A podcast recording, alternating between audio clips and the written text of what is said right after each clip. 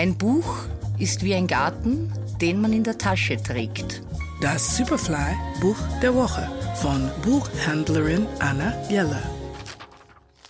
Wien ist ja mittlerweile sogar für Wiener immer eine Reise wert.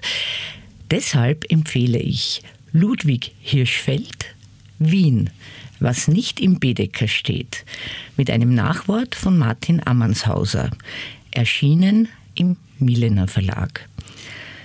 Ludwig Hirschfeld war Schriftsteller und Feuilletonist und hat in den 1920er Jahren einen witzigen, kenntnisreichen Reiseführer verfasst, der sich Ende der 20er Jahre ungefähr 20.000 Mal verkauft hat.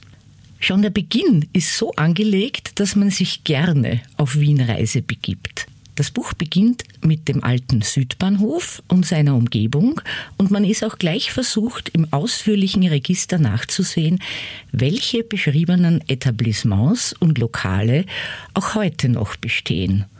Und das sind nicht wenige. Die Originalzeichnungen von Adalbert Sippos und Leopold Gedö und das Nachwort von Ammanshauser machen dieses schön gestaltete Buch, wunderschöner roter Farbschnitt, sage ich nur, zu einem Muss für Wien-Liebhaber.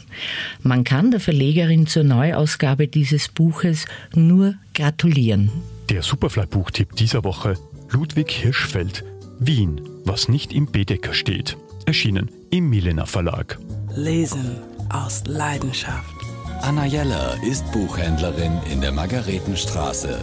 Ihr Buch der Woche online und als Podcast zum Nachhören auf superfly.fm.